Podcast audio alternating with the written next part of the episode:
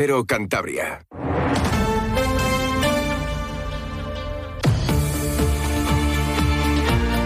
La brújula de Cantabria. Fran Diez, Onda Cero. Buenas tardes, por fin es viernes y a este ritmo en dos días Navidad. Comenzamos nuestra brújula de la información para orientarnos en la actualidad de Cantabria. Los ayuntamientos ya preparan su programación navideña, algunos lo han presentado hoy y en esa competición ya no va a ganar Vigo sí o sí. Cartes se ha colado en la primera división, en la Champions de los árboles de Navidad. La localidad eh, cántabra tendrá seguro el árbol de Navidad más grande de España. Ni Vigo, ni Granada, ni Badalona. Agustín Molleda juega el despiste y el árbol navideño cántabro crecerá lo que haga falta para ser el más alto de España y de Europa. Nueva York también, eh, prepárate. De Cartes al cielo, Agustín Molleda, el alcalde de Cartes, tiene un plan. Somos gente previsora, somos gente humildilla de pueblo y también somos un poquito zorrucos en este momento, no te voy a engañar. Lo vamos a encender un poquito más tarde que los demás, porque como entendemos que todo el mundo ya tiene, como se diría en la calle, el pescado vendido, no queremos sorpresas de última hora, pues la locura navideña, que nada, ya en diciembre, pues eh, llegará a muchos municipios de Cantabria. Hoy presentaba su programación navideña el Ayuntamiento de Torrelavega. Sebastián Ceria, uno de los dos máximos accionistas del Racing, ha participado hoy en el Día de la Ciencia, un acto organizado por la Universidad de Cantabria. El matemático hispano-argentino ha impartido en el aula magna una conferencia titulada Datos más inteligencia artificial, una combinación que cambiará el mundo. Comentaba Sebastián Ceria que los algoritmos ya nos han cambiado el mundo y nos dicen qué ver en una plataforma televisiva, por ejemplo, o las publicaciones y noticias que nos aparecen primero en las redes sociales o en los buscadores, algo muy interesante. Bueno, en general todos hemos visto como los datos más los algoritmos que trabajan sobre esos datos ya nos han cambiado las vidas. A través de las redes sociales, a través de las decisiones que hoy tomamos llevadas por motores que nos dicen que tenemos que comprar esto que tenemos que ver aquello. Eso ya ha cambiado nuestras vidas, pero creo que vamos a llevar a un nivel todavía superior cuando la inteligencia artificial empiece realmente a entrar en nuestras vidas. También hablo de fútbol, Sebastián Ceria, claro. Luego le escuchamos. Ahora nos vamos a la Agencia Estatal de Meteorología para conocer la previsión para mañana. Vamos a tener un fin de semana con buena temperatura y sin lluvia. Iván Álvarez, ¿qué tal? Buenas tardes. Buenas tardes. Mañana sábado en Cantabria comenzamos el fin de semana predominando los cielos poco nubosos o con intervalos de nubes altas que no esperamos que traigan consigo precipitaciones. Así que empezamos el fin de semana con estabilidad total. Además, las temperaturas máximas van a ir en ascenso. Alcanzaremos los 25 grados en Potes, los 20 en Castro Urdiales y también en Reynosa, los 19 en Camargo y en Torrelavega y los 18 en Santander. Es una información de la Agencia Estatal de Meteorología. El mejor Black Friday está en Cenor Electrodomésticos. Lavadora Bosch de 9 kilos, 1400 revoluciones y autodosificación inteligente por solo 499 euros. Ahorra 100 euros. El mejor Black Friday está en Cenor, tu tienda de confianza. Pedro Sánchez ya es presidente de España y hoy hablaba de la investidura. El líder de los socialistas en Cantabria, Pablo Zuloaga. Dos diputados cántabros votaron sí. Y hoy el presidente de la Nación prometió su cargo ante el rey. El también portavoz parlamentario del PSOE en nuestro Parlamento aseguraba que se inicia una nueva legislatura donde la derecha va a estar muy empeñada en que hablemos de lo que nos separa. Una nueva legislatura en que la derecha va a estar muy empeñada en que hablemos de lo que nos separa mientras el Partido Socialista va a demostrar con su capacidad de gobierno de que lo que quiere hacer es gobernar para la mayoría, demostrar que subiendo el salario mínimo mejoramos la capacidad de financiación de las familias de Cantabria y de toda España, que revalorizando las pensiones mejoraremos la dignidad de aquellas personas mayores que han llegado a su edad de jubilación, que avanzando en derechos y libertades o reduciendo la jornada laboral vamos a tener una sociedad en España mejor y con mayores índices de convivencia. El diputado regional y senador autonómico popular Íñigo Fernández tiene una visión totalmente opuesta y cree que la presidencia de Pedro Sánchez va a afectar para mal a Cantabria, nuestra comunidad autónoma, por ejemplo, en el abandono de la red ferroviaria. Los siete votos de Esquerra Republicana de Cataluña a favor de la investidura de Sánchez los ha comprado con la ley de amnistía, Los ha comprado con la condonación de la deuda de los catalanes, 15.000 millones de euros que pagamos entre todos, y los ha comprado con la transferencia de las cercanías. Los compra a nuestra costa, pero también en perjuicio de nuestra red ferroviaria. Esto es lo que nos tememos, este es el motivo de la iniciativa y esto es lo que en la medida de nuestras posibilidades no le vamos a consentir a Pedro Sánchez. Le vamos a exigir que cumpla este compromiso con Cantabria, que por una vez cumpla su palabra. Vamos con la polémica de las pizarras digitales en las aulas para niños y niñas menores de 8 años. La Consejería de Educación ha decidido no poner más eh, pizarras eh, digitales en las aulas de infantil y el primer ciclo de primaria con los fondos europeos, aunque va a mantener las que ya están. Sergio Silva, consejero de Educación del Gobierno cántabro. No continuar con la tendencia de incluir en el equipamiento de las aulas de infantil y primer ciclo de primaria pantallas. No hemos decidido retirar lo que ya hay.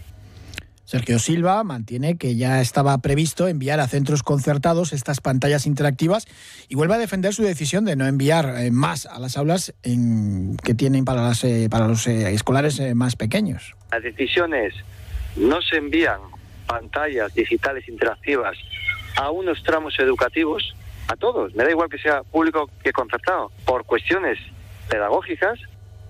En declaraciones a Onda Cero, el consejero de Educación mantenía hoy que han enviado una misiva a los centros educativos de nuestra comunidad pidiéndoles que les detallen las necesidades que tienen en torno a estos recursos digitales. Sergio Silva es consciente de que han generado ya un trastorno a los centros. Soy consciente que les hemos generado a los centros un trastorno desde ese punto de vista y hemos meditado mucho esta decisión. Esto no ha sido una decisión fruto de la improvisación que se ha tomado ahora en noviembre con carácter, vamos a decir, eh, rápido, sin sopesar. No, lo llevamos valorando tiempo y hemos preferido, de alguna manera, hacer valer esa estrategia a largo plazo educativa, no pantallas en educación infantil y uso progresivo en primaria, frente a los perjuicios que somos conscientes que los estamos causando en algunos centros, eh, que iban a recibir pues un número de pantallas, ahora reciben eh, ese número menos algunas pantallas. Bueno, el problema del exceso de pantallas para los niños está más que a veces parece en casa o con los padres, con móviles y tablets, que en el colegio. No hay más que fijarse en los restaurantes. Pero bueno, precisamente sobre esos inconvenientes creados a los colegios, hablaba hoy la portavoz de los directores de los centros de infantil y primaria, María José Río Seco. No lo compartimos, pero por la sencilla razón de que ya teníamos planificados todos los recursos digitales, pues en función de esa distribución que teníamos asignada y que suponía una pantalla, no una pizarra digital, sino una pantalla digital para cada una de las aulas de infantil y primaria, las dos etapas al completo. Cada centro de manera individual ha planificado mm, en base a esta distribución, en base a su necesidad y efectivamente esto supone cambiar un poco, bueno, un poco no, un mucho lo que teníamos eh, previsto. El sindicato AMPE considera inaceptable el desvío de pizarras digitales a los centros educativos concertados, algo que supone hurtar recursos a centros públicos para enviarlos a los privados. No están de acuerdo tampoco desde el sindicato STEC. Diego San Gabriel sostiene que es una situación inaceptable. Pero lo que al final se ha descubierto, se ha destapado, es que era una excusa mala para desviar recursos públicos a centros privados, a empresas privadas. Y eso, desde luego, para el STEC resulta inaceptable. El STEC también mantiene que sobre este reparto de las pizarras digitales nunca ha habido mucha transparencia. La oposición política al gobierno también ataca esta medida. El socialista Pablo Zuluaga no ha dejado pasar la oportunidad de lo que considera otro caso de beneficiar a lo privado con lo público desde la política de los populares. Es absolutamente injustificable que las pizarras digitales que estaban previstas ubicarse en los centros escolares públicos de Cantabria, ahora una buena parte de ellas decidan ubicarse en centros concertados de Cantabria. Desde el Partido Socialista vamos a exigir el cumplimiento de los compromisos de financiación de los fondos europeos y, por lo tanto, que las pizarras digitales que estaban previstas que llegaran a los centros educativos públicos lleguen a los centros educativos públicos. El PRC quiere que Cantabria firme un pacto contra la violencia de género, petición que realizarán los regionalistas en el Parlamento el próximo lunes, donde también van a pedir que se aumenten los fondos para combatir la violencia de género e introducir mejoras en la atención de las víctimas. Una petición que va a realizar la diputada Rosa Díaz. Aumentando las partidas que ya se implementaron en la anterior legislatura por nuestros eh, gobiernos, pero además se piden otra serie de medidas como la impartición eh, de formación específica en esta materia a los empleados de justicia en, los diferentes partidos judiciales para que puedan atender a las víctimas, aquellas que no se pueden desplazar a las oficinas que existen tanto en Santander como en, en Torrelavega. También pedimos que se garantice la aplicación del protocolo eh, existente en los centros de atención eh, primaria y también un pacto contra la violencia de género en Cantabria. El sindicato UGT reclama trasladar a la negociación del diálogo social una reforma profunda del sistema español de despido, que en Cantabria afecta a una media anual de más de 4.000 trabajadores, sin contar los despidos colectivos, según el sindicalista Valentín Fernández. El objetivo de UGT es acabar con las injusticias de uno de los sistemas de despido más baratos y con mayores anomalías jurídicas de Europa. Para ello es necesario recuperar sobre todo la seguridad en el trabajo, huir de las arbitrariedades de los despidos sin causas, fijar una indemnización básica que se establezca con los parámetros de la legislación anterior a la reforma del año 2012. Es decir, hay que volver a recuperar la indemnización de 45 días por año de servicio. Hoy atracó en Santander el último crucero, por lo menos hasta el año que viene, hasta 2024. El puerto de Santander cierra así la temporada de cruceros con la llegada de este buque, por primera vez a Cantabria, el Bolet, ha traído a 1.100 pasajeros y 800 tripulantes. El puerto de Santander cierra esta temporada que ha contado con 17 escalas de cruceros, seis menos de las que están ya confirmadas para el próximo año. Casi 24.000 pasajeros entre los 17 cruceros que han atracado en el puerto de la capital. El presidente de la autoridad portuaria, César Díaz, asegura que a la espera de que se sumen más, para la próxima temporada hay ya confirmados cinco cruceros más que todos los que visitaron esta temporada. Se cierra eh, esta temporada eh, de cruceros con 17 escalas eh, y con 23.817 pasajeros. En ese objetivo común de las tres administraciones de poner en marcha medidas iniciativas que nos sirva para captar un mayor eh, tráfico de cruceros y en ese sentido, bueno, pues ya tenemos confirmados para el año que viene, tenemos confirmadas 23 escalas. Este crucero bolet de 237 metros de eslora atracaba a las 9 de la mañana procedente de Gijón y estará aquí hasta mañana, cuando los mil pasajeros, la mayor parte británicos, partirán hacia Southampton. No serán cruceristas, pero también va a traer muchísimo turismo. Ese árbol de Navidad gigante de Cartes. Su alcalde tira de picardía y esperará hasta el final para ganar a ciudades como Granada, Vigo o Badalona. De momento ya mide más de 42 metros, nos lo cuenta Javier Salido. Lo único que nos ha desvelado el alcalde Agustín Molleda en Onda Cero es que ya han alcanzado los 42 metros y medio en una estructura que seguirá creciendo. Tendrá 19 kilómetros de cable LED y más de 260.000 bombillas.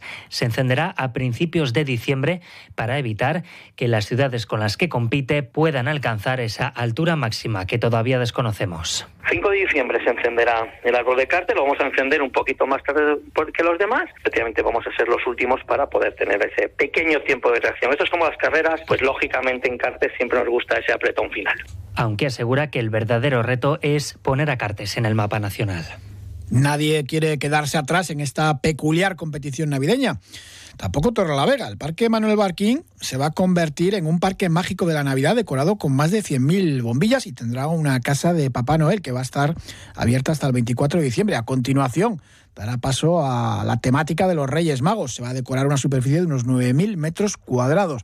El alcalde López Estrada habla del mercadillo prenavideño que van a montar y la concejala Cristina García Viñas de ese nuevo parque mágico de la Navidad que va a tener Vega un mercadillo prenavideño, esta vez entre el día 29 de noviembre y el día 10 de diciembre, con 10 casetas típicamente navideñas en las que podremos encontrar árboles de Navidad, guirnaldas, luces, adornos, flores de Pascua y con una iluminación especial de más de 4.400 metros de guirnaldas que decorarán los árboles de, la Avenida de España. Tenemos previsto que tanto la calle Ancha como el Parque Manuel Barquín eh, comience todas sus actividades el día 4 de diciembre y durante todas las Navidades estarán operativos.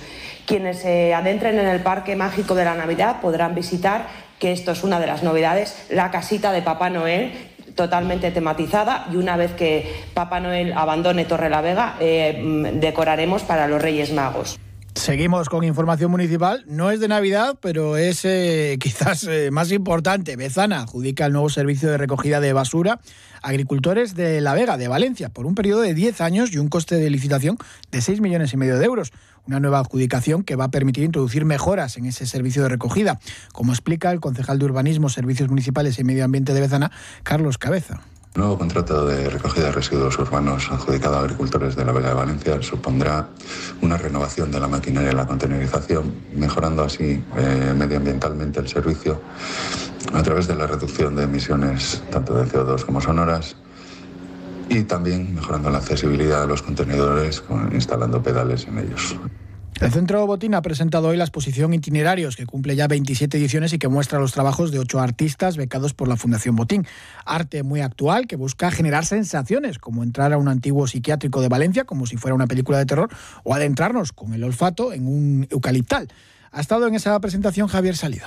Un símbolo de los retos de esta especie para la cornisa cantábrica, el inicio del movimiento ecologista y los retos para la reforestación o la desertización por el cambio climático. Esta propuesta, titulada Piensa Foresta, es una de las seis instalaciones que forman parte de la edición número 28 de Itinerarios y que explicaba en la presentación el propio autor, Fernando García Dori. Eh, quemando eucalipto, extrayendo aceite de eucaliptol, reforestando con especies autóctonas como es el castaño, el roble, el fresno, el avellano y también pastoreándolo con un rebaño de ovejas y cabras. Entonces ahí esa otra pieza mural está hecha con lana cardada de oveja carranzana y con materiales vegetales del bosque pues eh, prendidos en ella, que es un poco lo que las propias ovejas hacen cuando atraviesan el bosque.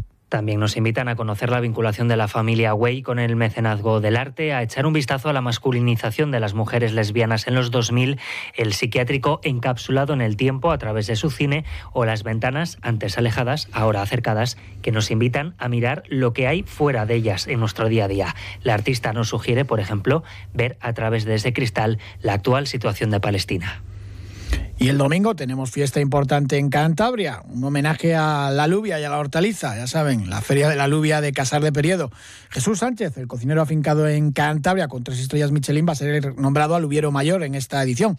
Oscar López es el alcalde de Cabezón de la Sal. La recomendación, utilizar el tren, porque va a haber muchísima gente. 200 eh, puestos entre puestos de de comida de Cantabria y artesanos y cada año más grande, en un entorno espectacular aquí en Casar de Periedo, en Cabezón de la Sal. Tenemos cuatro aparcamientos disuasorios.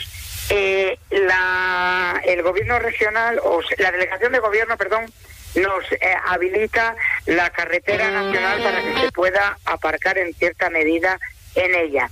Pero ¿qué recomendamos? Por su situación estratégica, habéis acertado vosotros en recomendar a la gente que vaya en tren a Casar de Periedo. Vamos con la información deportiva. Dani Sordo, de nuevo se despide del Rally de Japón, igual que el año anterior, a las primeras de cambio, en el segundo tramo, en el mismo punto donde sufrió un aparatoso incendio, pues ha salido de la carretera, que estaba en muy malas condiciones por la lluvia, por la niebla, y al final no se va a poder reenganchar eh, mañana. Eso sí, ha confirmado que la temporada que viene mínimo va a estar en el Rally de, Portugal, así que no es su último Rally del Mundial, este de Japón. Escuchamos a Sebastián Ceria en esa charla que ha dado sobre inteligencia artificial y datos esta mañana en el aula magna de la Universidad de Cantabria hablar de matemáticas y fútbol. Bueno, en el fútbol creemos que los datos y los analíticos van a jugar un rol muy importante en el desarrollo del juego, en la prevención de lesiones, en la selección de jugadores y lo que estamos, bueno, lo que vamos a intentar hacer en el Racing es, tratar de utilizar esos datos para ayudarnos a a mejorar nuestro rendimiento deportivo, pero también a ser un, mejor lugar para nuestros jugadores y para toda la gente que participe. También queremos estar más cerca de la afición y bueno, vamos a utilizar los datos para ver qué es lo que es importante para la afición. El Racing, ya saben, no juega hasta el lunes a las 9 en el Ciudad de Valencia ante el Levante. José Alberto espera frenar la mala racha que está sufriendo el equipo con tres derrotas consecutivas. Cuando, cuando vienes de perder siempre, siempre deseas que jugar rápido, eh, porque eh, quieres quitarte esa mala sensación de, del resultado, ¿no? Pero creo que esta semana larga nos ha venido muy bien. Nos ha venido muy bien porque hemos tenido mucho tiempo para, para poder trabajar, para poder corregir, para poder eh, intentar ir perfeccionando cosas. Buen fin de semana, les dejamos ahora con la brújula en su edición nacional. Muchísimas gracias, hasta el lunes.